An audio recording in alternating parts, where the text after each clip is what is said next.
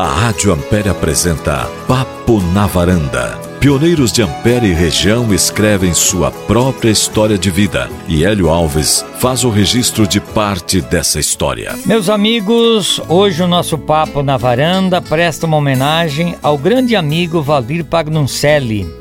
Esse Papo na Varanda de hoje nós gravamos e foi ao ar no dia 24 e 25 de julho de 2020. Ele faleceu no último dia 11 de maio, por isso, em nome de toda a equipe da Rádio Ampere, a nossa homenagem ao nosso amigo, ao comunicador, jornalista Valdir Pagnucelli, com um especial, com uma reprise do nosso Papo na Varanda. Então, um abraço a todos, uma boa tarde aos ouvintes da Rádio Educadora de Dois Vizinhos, aos ouvintes da nossa Rádio Ampere. Eu estou em Dois Vizinhos nesta nesta terça-feira, nesse dia 17 de julho, aliás, nesta é nesta sexta-feira de 17 de julho, gravando e transmitindo ao vivo o nosso Papo na Varanda de número 1100, aliás, de número 151. Estou meio nervoso porque está sendo ao vivo aqui, o Valdir quase me matou com essa.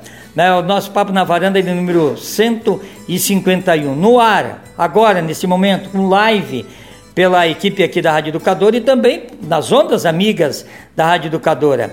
E na Rádio Ampere, claro, você vai ouvir dia 24 e 25 de junho, às 14 horas na sexta-feira e às 12 horas e 30 minutos no sábado. O meu entrevistado hoje para o nosso Papo na Varanda chama-se Valdir Pagnuncelli, que nasceu no dia 27 de janeiro de 1948, portanto, tem 72 anos quatro filhos, Giovanni, nosso amigo, nosso irmão, e o nosso querido e sempre lembrado é, Juliano, que já nos deixou em um acidente, também o filho querido aí. E as duas meninas, né, a Raquel e a Renata, que são gêmeas, e ele tem sete netos. Seu Valdir, o senhor nasceu aonde? Eu nasci na linha São Caetano, interior do interior do interior de Sananduva, no Rio Grande do Sul. Sananduva, Rio Grande do Sul. Quem eram seus pais? Meu pai, João Pagnocelli, e minha mãe, Dona Paula Pellicer Pagnocelli. A família Pagnoncelli vieram da Itália, são italianos, vieram de onde, seu Valdir? De, eh, de Bergamo, da região de Vêneto, lá ao norte da Itália. Seus avós então vieram? Não, meus bisavós. Bisavós. Então seus pais, sua família nasceram naquela região de Sananduva? Isso. Sananduva é, é Rio Grande do Sul. É isso, Bento Gonçalves, aquela região ali. Aquela região. Que depois migrou para buscar é, a, a, a, as oportunidades no Paraná.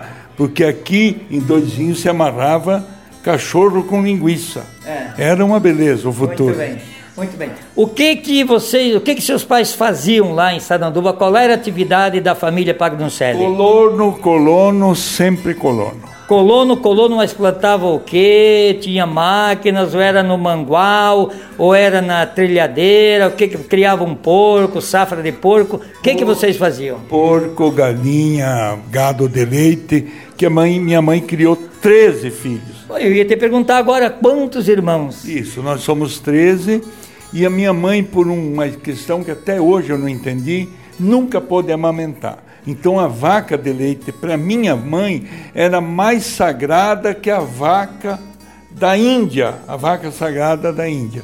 Então eu sou o sétimo de cima para baixo e sou o sétimo de baixo para cima.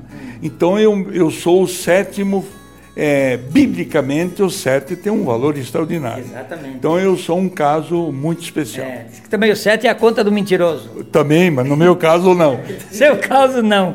Então tá bom. E o senhor ficou até quantos anos lá em Sananduva, morando lá? Fiquei até os nove anos, e aos nove anos viemos para dois vizinhos, num caminhão Fargo, é, três dias e três noites. Sim, mas por que que resolveram de vir? Por que que seus pais resolveram de vir para dois vizinhos. Tinha alguns da família já aqui, alguém conhecido, por que, que vieram de lá para cá? Porque lá nós éramos uma família muito grande, 13 pessoas, nós éramos ainda, não éramos 13, dois nasceram aqui, éramos 11, e nós só pensávamos que o futuro seria agricultura. Bom, e mão de obra, um pedacinho de terra, e lá começou a dar muita formiga, erva mate e mandioca. E aqui a possibilidade era muito maior aqui no sudeste do Paraná. e começou um período de, de migração. Em 57, nós chegamos aqui dia 23 de fevereiro de 57, no ano da explosão da Citla, da revolta dos poceiros. Então, nós vivemos. Mas vocês tinham terra lá, seus pais tinham terra, é, venderam lá? Sim, foi vendido e comprado aqui. Venderam e compraram aqui. O senhor falou que vieram no caminhão Ford, trouxeram a mudança em 1957, época da revolta. Como é que foi essa. O que, que trouxeram nessa mudança? O senhor tinha nove anos. Como é que foi essa. É, descreve para a gente essa vinda para cá. Essa vinda era muito difícil, porque tinha mudança que vinha de carroça, de gaiota nós íamos de caminhão. Meu pai e minha mãe trouxeram os suprimentos para a gente não ter dificuldade. Trouxeram uma vaca prenha e uma porca prenha. E de tanto ficar na carroceria todos esses dias, no, abri a tampa traseira do caminhão, ao sair morreram as duas. Então imagine a fome, a dificuldade, é, o que meus pais passaram para poder suprir uma família e tão vieram com os 13 filhos. Já tinham os 13 é ou alguns nasceram aqui? Não, dois nasceram aqui no país. Dois nasceram aqui em dois vizinhos.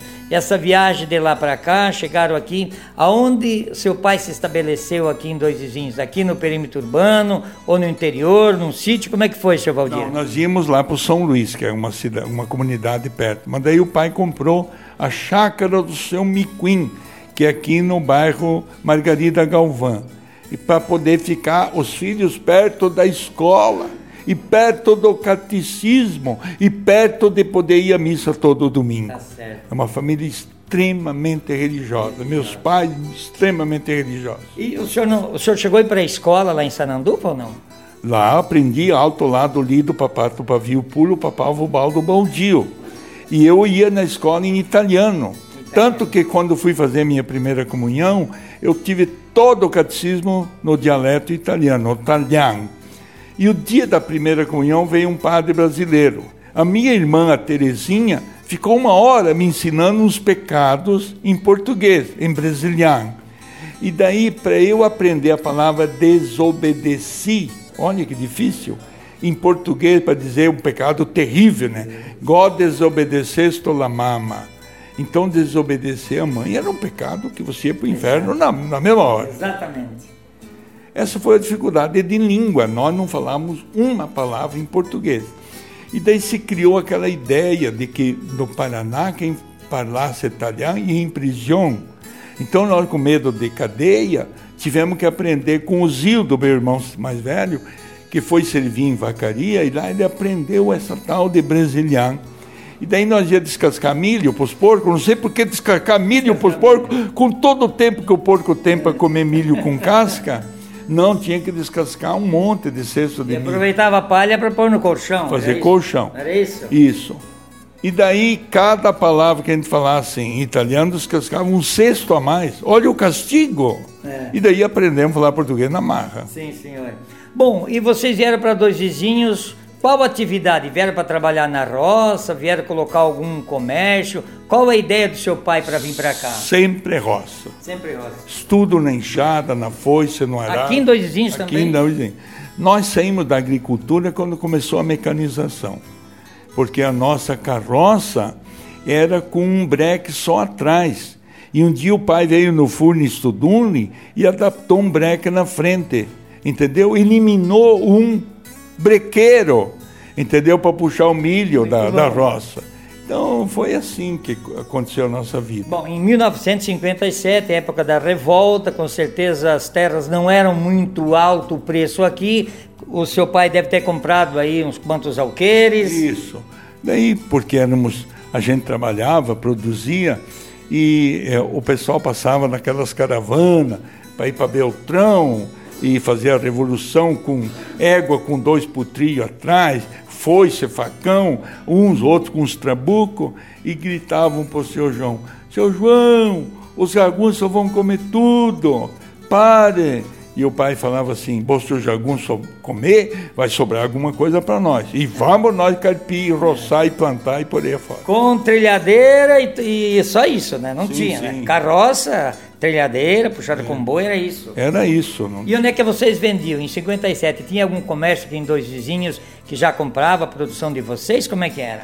Não, daí logo, daí saiu a primeira eleição e daí o Colete eh, foi candidato, meu irmão Lindo, que morreu há poucos dias, ele e o Tiquela foram fazer a qualificação eh, de eleitores para emancipar dois vizinhos e candidatamos o Colete para prefeito, perderam a eleição. Daí perderam a eleição, o Lindo, meu irmão tinha vindo, do, serviu o exército em, no Rio de Janeiro, ele era guarda do Juscelino Kubitschek. E daí, pouca voia de ir para a roça, abriram um comércio, uma loja que só vendia fumo e cachaça. E daí virou o Comércio Pagnocelli, que virou uma potência muito grande, por 30 anos, uma empresa familiar. Depois de 30 anos, a empresa foi dissolvida, cada um pegou o seu rumo, e nós ficamos por muito tempo no comércio de secos e molhados, que ele fala. O bodegão aquele. O bodegão, daí lavoura, daí pecuária, daí transporte, daí por aí. Daí separou tudo e cada um ficou na sua. Mas aqui não era dois vizinhos, era Giral Alto e Giral Baixo, porque eu me lembro que eu morava no Verê, no Planalto, né? Morava aqui no Planalto. Sim, estudava aqui, a minha professora, é, esposa do seu Pascoal Matei, minha professora, tio Luiz Ciulina, ali na, na, na, numa escola na, na próximo as águas do Verê, e a gente vinha aqui buscar remédio no senhor que dava remédio aqui no Giral Alto, era Giral Alto é, e Giral Baixo. Sul, né? É, mas nós chamávamos de Giral Alto e Giral Baixo. Nós vivemos esse dilema aqui em Dojinho por muito tempo. É, como é, tinha toda a cidade tinha os seus problemas, né? Exato. Nós tivemos esse problema sério. Para a gente dissolver esse problema todo, se criou a ideia de sul e norte. Pronto, morreu. Ficou um dois vizinhos só. Por isso o nome de dois vizinhos. Então. Isso, por causa do rio, dois vizinhos, que um estava lá e um cá. Onde que vamos? Lá em dois vizinhos. Lá em dois vizinhos. É, eu me lembro muito bem porque a gente vinha a pé aqui. É, a pé não de ônibus, né, do Planalto. Eu... Vocês compravam remédio do seu firmo. Era, nós íamos comprar remédio aqui, um senhor que dava remédio aqui. Não lembro o nome dele. Bem, seu Valdir, você me disse que estudou lá em Saranduva e depois continuou estudando aqui em Não, daí eu vim aqui, como a família era muito grande, e é uma história Treze muito, irmãos. É uma história bem lá no Rio Grande, eu fui prometido. É outra história que dá uns 18 varandas, para eu ser padre. Se eu não morresse, a minha mãe me consagrou para eu ser padre. Daí vim aqui, daí tinha aqui os padres missionários do Sagrado Coração, e um dia apareceu um padre com um jipe de DKV, que roncava como nunca e me propôs para ir para o seminário. Eu fui para o seminário, fiquei oito anos em Ibicaré, Santa Catarina, e depois fiquei três anos em Pirassununga, São Paulo, onde eu fiz admissão, naquele tempo não tinha escola, fiz admissão os quatro anos do ginásio em Ibicaré, aliás, fiquei cinco anos em Ibicaré. E depois mais três anos em Pirassununga, onde eu fiz o clássico, Estudei grego, latim, hebraico, português, inglês, francês. E só não foi padre por quê? Aí é uma longa história. Nossa, é uma história comprida. Sim. Porque o seminário estava dividido em Pirassununga. Vinha gente de Minas e o norte do Brasil e gente do sul. Eu era do sul. E eu não tinha sangue nobre. O seminário era dividido em duas lideranças. A minha, que meu pai era um colono, não tinha sangue azul, não tinha nada e um tal de Djalma Rosim, que era o pai dele era dono da Pinga 51. e o padre falou: não, vamos ficar com o homem da Pinga, o que, que o Valdir Panocelli? E daí nós decidimos sair do seminário. E o senhor daí voltou para Dois Vizinhos, então? Eu vim para Dois Vizinhos, fui para Curitiba, fui fazer vestibular de letras, ciência econômica, aquela coisa toda.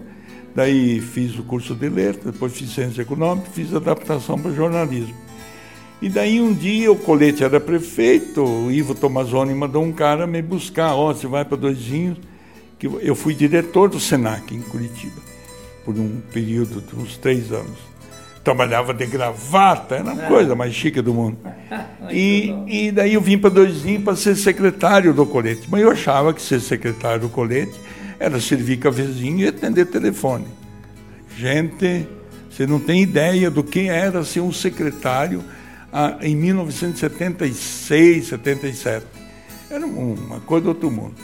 Então, é, depois eu fui secretário do, do Colete, fui secretário do Didi Montanheri, fui secretário do Jaime Gusto, montamos a rádio e daí foi a vida até hoje. Viu, mas não sobrava muito tempo então para bailar? Qual era a sua diversão, seu Valdir? Para bailar, para ir no matinê, para namorar, não sobrava muito tempo para isso? Não, não. A gente namorava trabalhando. Trabalhando. tudo foi trabalho, muito trabalho. Muito trabalho.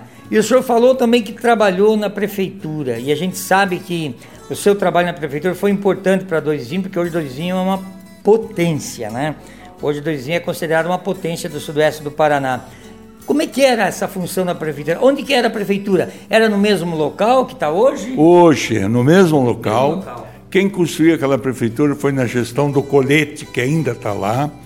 Na época nós não tínhamos engenheiro, foi um pedreiro, um tal de Geuceno Ileria da Silva, e eu fizemos o projeto. Olha só.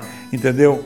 Está lá uma pedra inaugural até hoje, foi se adaptando, porque nós tínhamos um prédio de madeira tinha a senhora, esqueci o nome dela agora, quando ela viu uma chuva, uma nuvem lá na Boa Esperança, ela corria, cobria as mesas com uma, um uma plástico chamado olhado, que quando caía goteira em cima não molhava os papéis. Era na máquina, máquina escrever, cadeira de palha, é, uma pobreza, prefeitor não ganhava nada, vereador não ganhava nada, e era um sacrifício. A prefeitura não tinha um automóvel, quem prestava automóvel para nós era Santino Vito e Hildo Nicareta, que eram os dois homens de. Nicareta. Nicareta tinha serraria. Serraria, serraria, perfeito. Entendeu? Então nós vivíamos de esmola. A grande sorte do, da gestão do colete, era, nós éramos muito amigos do Jaime Canet Júnior. Foi na época, assim, uma época áurea para dois vizinhos. O governador do estado, ele vinha cada mês quase aqui na região, porque ele fazia, ele tinha hotel aqui na, na Foz do Chupim, hotel da Copel, tinha heliporto, aeroporto, essas coisas todas. Então hoje nós não vemos mais governador. Você vê o ratinho por aí? Eu não vi, nunca mais vi. Nunca mais vi um governador. Naquele tempo, Arnaldo Busato, Ivo Tomazoni, eram os que mandavam no Paraná. Então o Sudoeste viveu um, um upgrade muito grande, coisa que não se vê hoje. Bom, nós estamos então é, falando com o senhor Valdir Pagnoncelli, um programa chamado Papo na Varanda.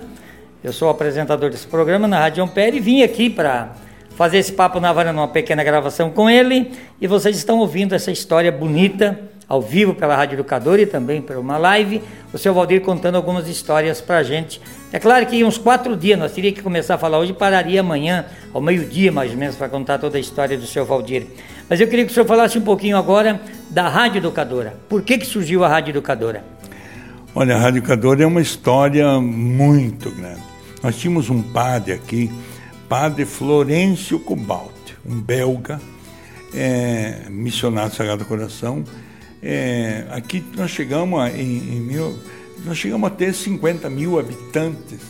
Você sabe como é que houve a migração, o esvaziamento do Sudoeste da pequena propriedade, da migração do Rio Grande e tal. E ele, com essa visão é, de engenheiro, de estrategista, ele tinha uma visão é, dessa igreja que nós temos hoje, Santo Antônio, do hoje o Copermundo, o colégio. Ele tinha uma visão muito grande. E ele ele tinha uma dificuldade de se comunicar e ele sempre sonhou com rádio. Deram dinheiro para uns picaretos do Rio de Janeiro, foram embora, sumiram com o dinheiro. Deram dinheiro para um outro, não deu certo. Montaram uma rádio comunitária aqui na época, veio a Polícia Federal e caçou tudo. Era embora. rádio clandestina? Clandestina, não era comunitária. Daí ele, um grupo montou um projeto. Daí, mas ninguém dava bola. No dia 29 de setembro de 1975, é, enquanto saía a concessão para a Rádio Educador de Doisinhos, queimou o comércio Pagnocelli inteiro, era desse, desse, desse lado até a esquina. Queimou oito dias o prédio. O que que meus irmãos de o colete eram nossos sócios pensaram? Bom, rádio ninguém entende o que, que é isso. É, comprar porco, milho, feijão, nós sabemos. Nós vamos ficar na nossa atividade. E ninguém foi atrás de rádio. 15 dias antes de caducar. O que causou esse incêndio antes do senhor? Ninguém sabe. Ninguém sabe, Ninguém até hoje. Até hoje. E não tinha nem seguro na época, Exato. nós perdemos tudo. Bom, 15 dias antes de caducar, alguém, um engenheiro, é, ligou para nós aqui, olha, vocês vão perder a concessão, porque a concessão é por. Se você não agir, em dois anos ela caduca. Isso é, quem, é, foi concedido em 75 15 dias antes do dia 5 de agosto que a rádio entrou no ar, eu comecei a correr. Cheguei ia para Curitiba duas vezes num dia só, com barro até Três Pinheiros. Imagine só. E foi, e quem me ajudou muito foi o coronel Valdemar Osvaldo Bianco. Bianco. Coronel Bianco. Coronel Bianco. Ele era um, uma coisa maravilhosa, rigoroso, mas muito. Me ajudou, me ajudou, me ajudou. E nós pudemos pôr a rádio no ar, veja bem, dia 25 de julho de 77. Daqui uns dias nós vamos fazer 43 anos de rádio. E ele foi o meu, meu padrinho de rádio. Ele, a doutora Tereza, da, da, da, do Dentel na época e tal. E daí começamos com 250 watts, depois 1000 watts, depois 5000 watts. Depois nós tivemos aqui um tal de Rogério Scalabrin que é, encheu a rádio de computador, que a gente nem sabia o que, que servia. E a gente foi se modernizando. Mais se tarde veio a vizinhança. Daí, há 29 anos da tarde, veio a vizinhança. Nós temos uma convivência harmônica, tranquila, muito grande entre as duas emissoras e um compromisso de ser o guardião da nossa comunidade de dois vizinhos. Dois vizinhos e região, porque é uma rádio que tem um alcance muito grande né, em toda a, a, nossa região.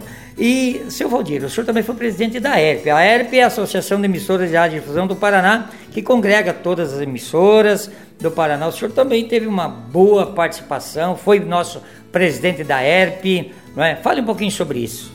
Olha, quando nós chegamos lá na ERP, eu tinha experiência de ter sido governador do Rotary. E eu, o Rotary, Rotary quer dizer rodízio, rotação, movimento. Então, o que acontece com o Rotary? É uma escola de liderança, porque cada ano muda tudo. E daí vem novo, tem que aprender tudo de novo, tudo de novo. E a gente descobriu que as rádios do interior, elas viviam uma dificuldade muito grande. Nós criamos uma logomarca da época que era um bumerangue. Bumerangue é um, é um instrumento aos, da, aos, dos aborígenes da Austrália. É um artefato que você lança e volta para a mão do, do lançador.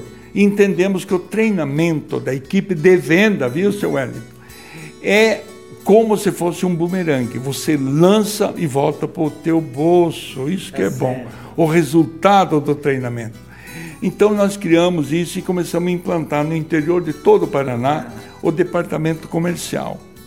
Cada rádio trabalhar a sua comunidade porque ficar esperando o dinheiro do governo federal, estadual, municipal, de político, vereador, não sei o quê, se você ganhar um, um dinheiro, considere lucro. Porque eles são muito. É. Entendeu? Não dá para confiar nessa raça. Não dá, não dá para confiar. Bill, o senhor falou de Rotary também. O senhor falou de Rotary. O senhor foi governador, eu sou rotariano.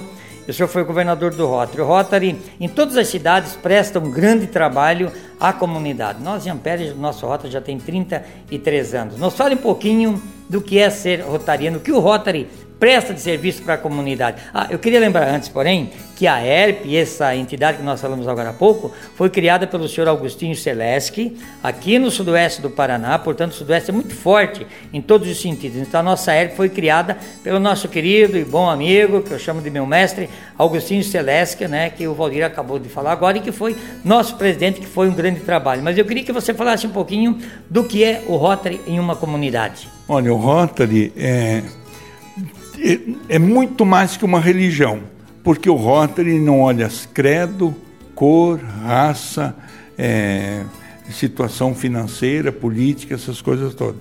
Ele é um corte transversal onde todos nós temos uma propensão de dar de si sem pensar em si. Aquela ideia de você contribuir. Tem tanta gente que não é rotariano e é, ele contribui com a comunidade, com o vizinho, com essas coisas todas. Se você não, não, não é uma contribuição financeira, é uma gratificação pelo período que você se graduou na medicina, arquitetura, enfim, na engenharia, na comunicação, por aí afora. Então, o ROT é uma oportunidade que você tem para poder se colocar a serviço do outro. É um, é um exercício de altruísmo. E é um exercício, é um trabalho de liderança, como eu falei, da alternação. Por que, que o Rotary já tem esses mais de 100 anos? Porque ele se moderniza, ele se adapta, ele é um camaleão que está em constante mudança e adaptação dos novos tempos. Olha nossas reuniões semanais de agora, são virtuais também.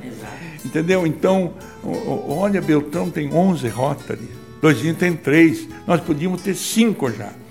E assim por diante. Então, é, uma cidade que está cheia de rotariano é uma cidade de pessoas que prestam à comunidade. É importante isso que vem também o Rotaract, o Interact, que são e, os filhos, né? Que são, é, uma, é um treinamento é, nesse sentido, do dar de si sem pensar em si. Tem muitas ações nas comunidades, por exemplo, a FENAF, Francisco Beltrão, que foi criada pelo Rotary, quer dizer, tem muitas, muitos projetos nas cidades que são coisas que o Rotary encampou, né? Sim, aqui em Doisinho, nem quero relatar aqui, mas nós temos, toda a comunidade sabe, nós divulgamos muito no rádio aqui, as ações em vários aspectos. Tem um banco de, de, de cadeira de rodas aqui em Doisinho, são mais de banco 300 bancos ortopédicos.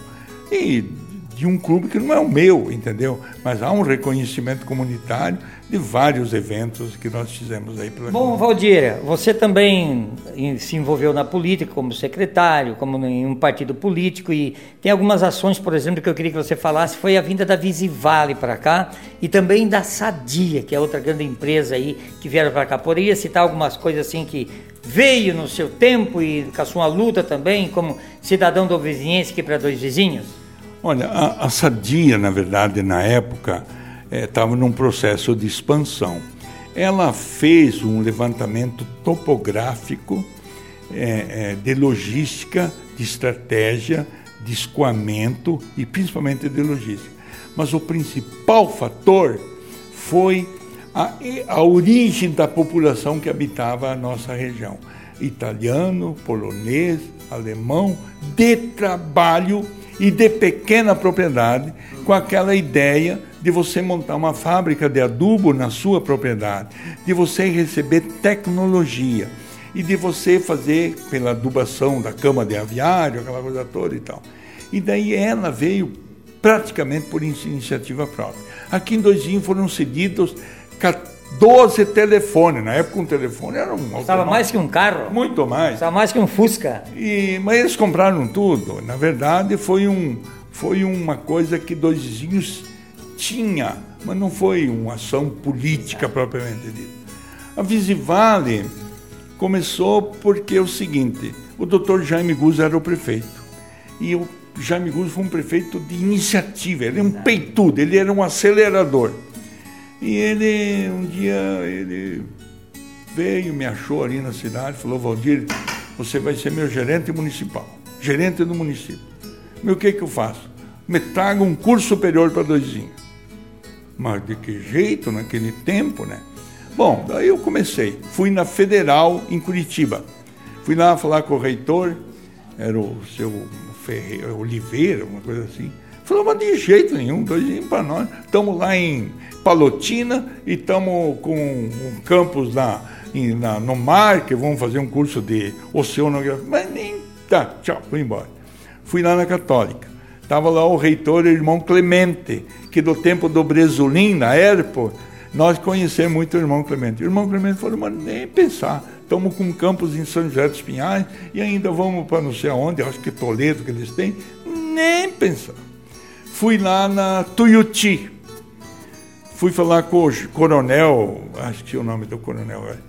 Então, daí o, o, o, o, o Borges da Silveira era um budsman. O que, é um budsman? É o cara que tem uma orelha grande e fica ouvindo o que tem que ser feito e tal.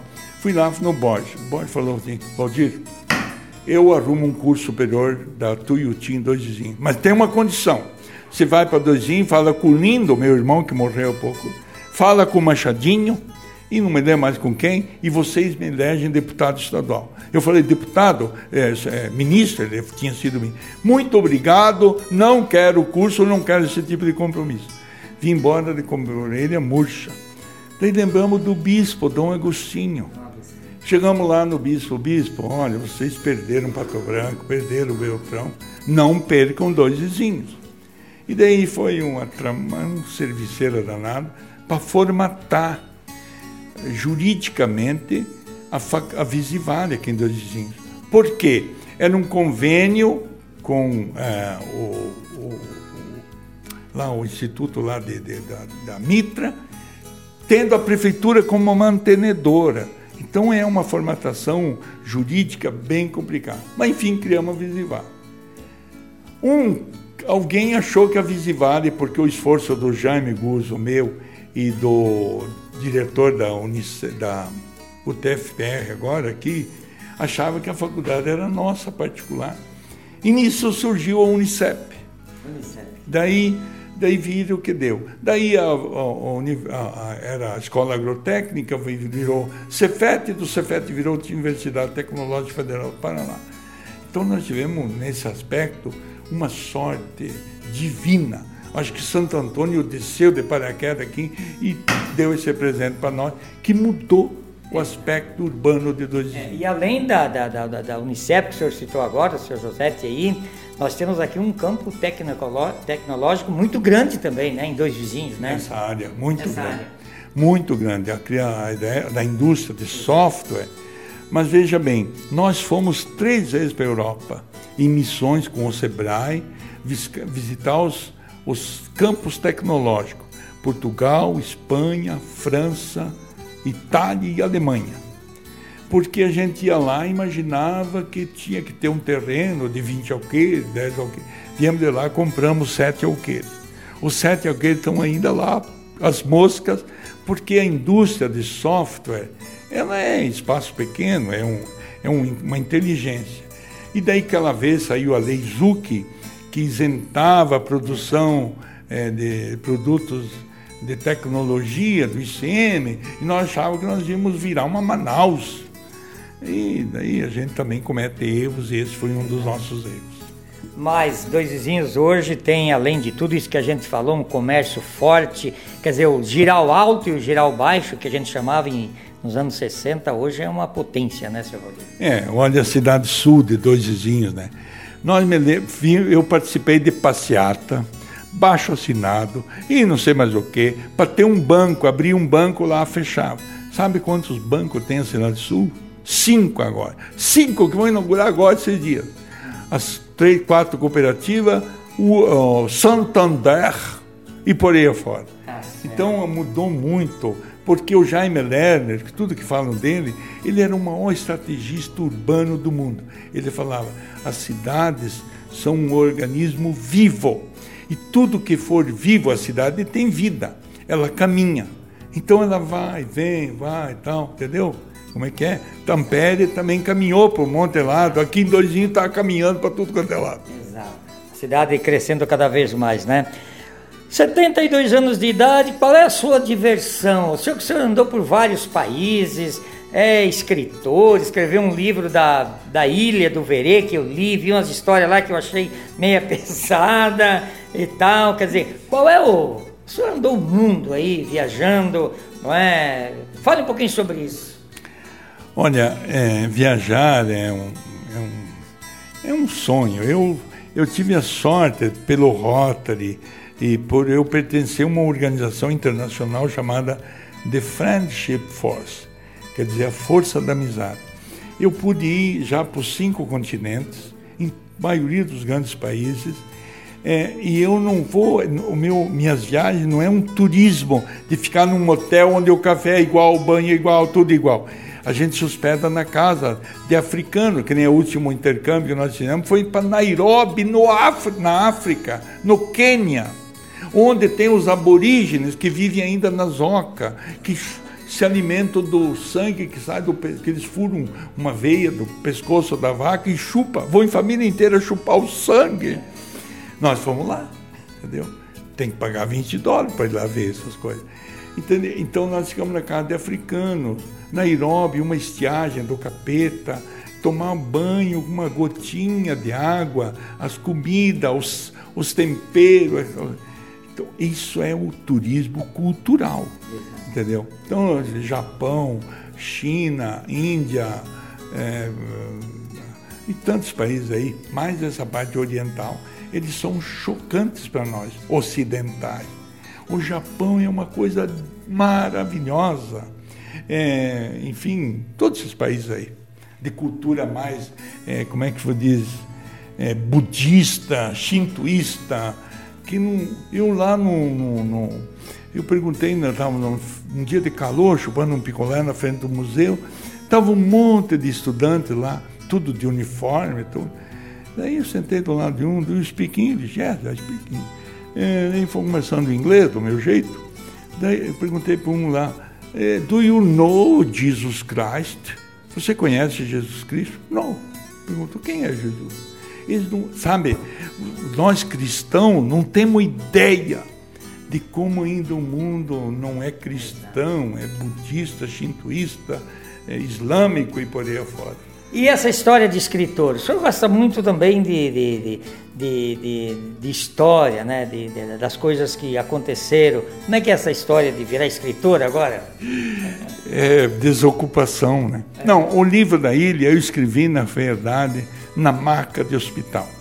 E porque eu não escolhi, mas eu tive câncer em 2015. Sim, eu quero que o senhor fale depois disso aí. Tá, 2018, agora 2020, segunda-feira eu vou fazer minha sexta quimioterapia. Bom, então, é, eu agora estou vivendo uma preguiça, porque eu estou tentando me acostumar a virar vadio, assim, desocupado. Não fiz mais o sete e meio, fiz hoje, por acaso, um sete e meia. Mas tive, tive que ligar para o laboratório para me coletar o sangue às sete da manhã para chegar às sete e meia na rádio e por aí afora. Então, escrever é uma, é uma delícia, é muito bom, muito, muito bom. bom. Eu... História, a parte não é verdade. Mas eu ouvi tudo, tudo que eu escrevi no livro tem fonte. Depois de publicar o livro sobre o seu Aaron, olha aqui um cara que era médium, que era um médium caboclo. Ele não sabia isso há 50 anos atrás, que ele tinha uma mediunidade profunda e caboclo, ele abria a boca, os caras se matavam de rir, e acontecia o que ele falava. E ele foi se calando, se calando, se calando. E ele ficou, o nome dele ficou o quê? O Quieto. Morreu com o nome Quieto e ninguém sabia mais o nome dele. Porque ele tinha essas coisas. E eu vi registros, testemunhos e tantas. Daí eu resolvi escrever. Que bom. Seu Valdir, é, a gente sabe que o câncer, é, a gente já conhece tanta tantas pessoas né, que passaram por isso. Eu já entrevistei pessoas em Salgado Filho, o professor Antônio Batista e a esposa dele, na garganta, passaram por isso há 10 anos, estão lá, graças a Deus. Outro dia gravei um papo na varanda com eles lá, uma maravilha, professor Antônio e a sua esposa lá em Salgado Filho. E o senhor já passou por isso aí também. E outro dia eu vi um depoimento do senhor aí, eu sou cara forte, isso aqui não me pega, quer dizer só medicina não resolve, tem que ter persistência, fé, tudo isso. Nos fale um pouquinho, o que é passar por isso, seu Valdir? Olha, eu quando eu tive o primeiro, pensei, bom, agora eu vou morrer de acidente de carro, que é o que mais mata, ou de avião, porque o meu câncer eu já tive, já foi embora, agora é coisa para os outros. Quando voltou em 2018, eu falei, ah, não, um raio cair no mesmo lugar duas vezes, não, impossível. Agora, em 2020, eu fui lá fazer uma colonoscopia, o doutor Eduardo Toshimitsu, nosso companheiro, falou, Rodir, lamento te dar uma notícia. É de novo. Então, sabe, dá uma bala. Dá um, dá um baque, né? Dá um baque, porque enfrentar uma quimioterapia e tal. Mas eu agora, de tanto ouvir pessoas falar, estou buscando muita alternativa eu vou para o médico, meu oncologista, não conto nada. Esse dia eu fui lá, eu estou tomando umas coisas e tal. A minha, o meu CE estava 8,7, de repente veio para 2. Ele falou, meu Deus, o que, que você fez? Doutor, eu fui me benzer, porque você vai contar para um médico é, químico, desse de escola, que só aprende a dar remédio, ele te xinga até a oitava geração. Então você tem que mentir para o médico. Então a gente faz o lado é, é, próprio da medicina química faz o alternativo a uma soma, a um trabalho mental, espiritual e de Deus, muito de Deus. E outra coisa que eu fiz, Hélio Alves, eu não escondo que eu tenho câncer. Tem gente que esconde, morre e muitas vezes a própria família não sabe. Porque eu falando, como eu estou falando aqui, está saindo no rádio, eu sei de muita gente que dobra o joelho e reza. Isso tem um valor muito grande. Muito grande. Um valor muito grande. Seu Valdir, e dá para falar o que dos nossos queridos quatro filhos aí? Dois homens, duas mulheres e para encerrar, gêmeas. Aí, dá para falar o que dessa família maravilhosa aí? Olha, é tudo que um pai possa pedir para Deus, entendeu? Eu tenho o Giovanni, que é meu guarda-costa, meu cão de guarda, é, é uma fábula. As minhas meninas, Renata, que mora em Curitiba, está de férias aqui, nós vamos fazer tudo para trazer de volta, porque há um caminho inverso que tá grande. Você vai ver quanta gente vai voltar para Ampere. Como agora tem gente de Rondônia, Mato Grosso, Curitiba, São Paulo voltando para Doizinho. É o caminho inverso. E eles beberam água na bica, tem que voltar, não tem outro jeito, entendeu? Então a minha filha Raquel é uma fada que ela tem uma clínica ali de, na área da medicina é terapêutica, não, é fantástica. Então, meus netos são o que, o, o que adoça a vida e dá sentido para viver.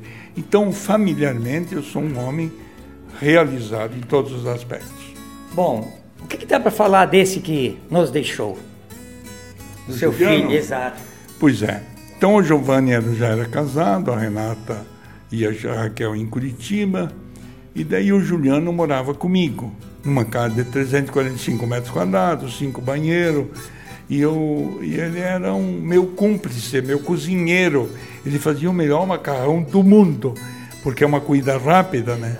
E ele era meu parceiro, ele era uma sabedoria inacreditável. Falava inglês fluentemente, conhecedor de italiano, ele seria um tradutor juramentado por causa da, da da tradução técnica, morou nos Estados Unidos, morou na Austrália e preparado para tudo. Engenheiro, recém-graduado, com um futuro, primeiro daqui formado nessa área, teria um futuro extraordinário. Mas chegou o dia, gostava de esporte radical, é, praticava o, o paraquedismo, de todos os instrutores nunca cometeu uma falha, e de um dia o grupo de Pato Branco, Beltrão e dois vizinhos, dois vizinhos frango louco, Beltrão o marreco louco, Pato Branco pato louco, olha só que entidade que criaram. Trouxeram um instrutor de São Paulo para aprender a fazer salto de alta performance. Sabe o que, que é isso? É um salto, vem lá de cima, quando chega rente ao chão, em vez de descer aqui, e anda como se parece que vai alçar voo. É um salto de alta precisão. Aí veio um avião, era sábado, sexta, sábado, domingo, tinha meio chovido, fizeram treinamento no, ali no Mocelim, e daí no domingo sobe o avião para fazer o primeiro salto. Bom, quem que vai saltar primeiro? O melhor do grupo. Quem que era o melhor? O meu filho.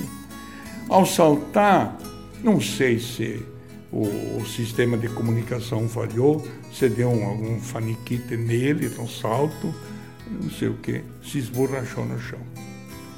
No domingo do Dia dos Pais, dia 8, dia 8 de agosto de 2008, a 10 de agosto. 10 de agosto. Nosso papo na varanda de hoje foi uma homenagem ao amigo Valdir Pagnuncelli, que faleceu no último dia 11 de maio. Portanto, pensamos em homenagear este homem que passou por essa terra, foi nosso amigo e sempre trabalhou pelo rádio, trabalhou pela região, por isso a nossa homenagem a ele, a nossa homenagem aos familiares, aos amigos da nossa co-irmã Rádio Educadora. Encerrando o papo na varanda de hoje, escolhi para o Valdir Pagnuncelli a música do Rui Biriva, Canção do Amigo.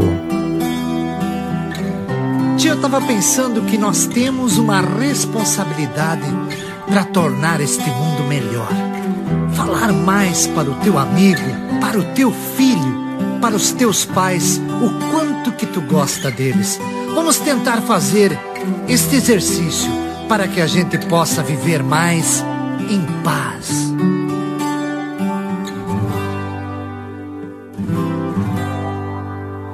Os amores qual as flores, são encantos passageiros, em chegadas e partidas, Mas te digo, companheiro, amigo é pra toda a vida. Todo amor cobra seu preço, brilha, mas se despedaça. Beije e deixa cicatrizes, porém as horas felizes o amigo traz de graça.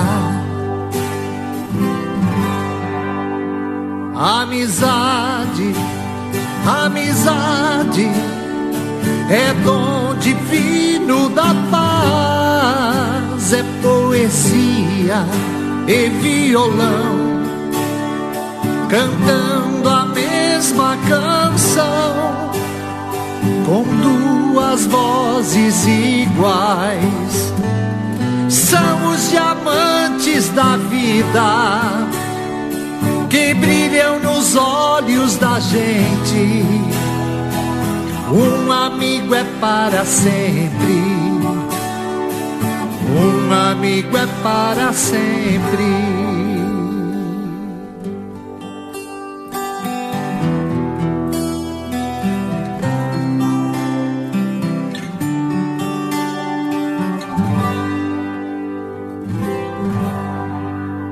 É um duende, é uma fada, é o nosso anjo da guarda.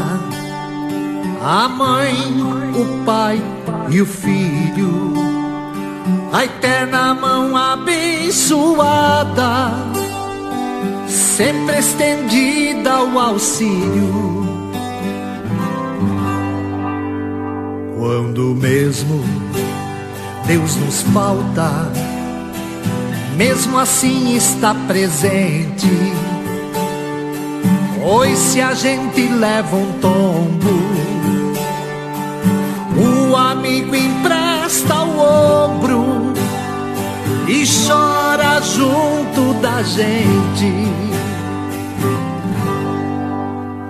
Amizade, amizade é dom divino da paz, é poesia e violão, cantando a mesma canção, com duas vozes iguais.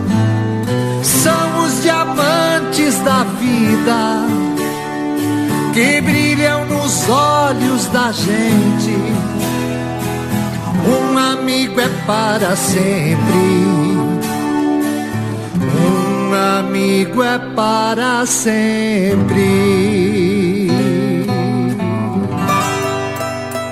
A Rádio Ampere apresentou Papo na Varanda, um programa feito com muito carinho para deixar registrado um pouco da história de cada um dos nossos pioneiros de Ampere e região.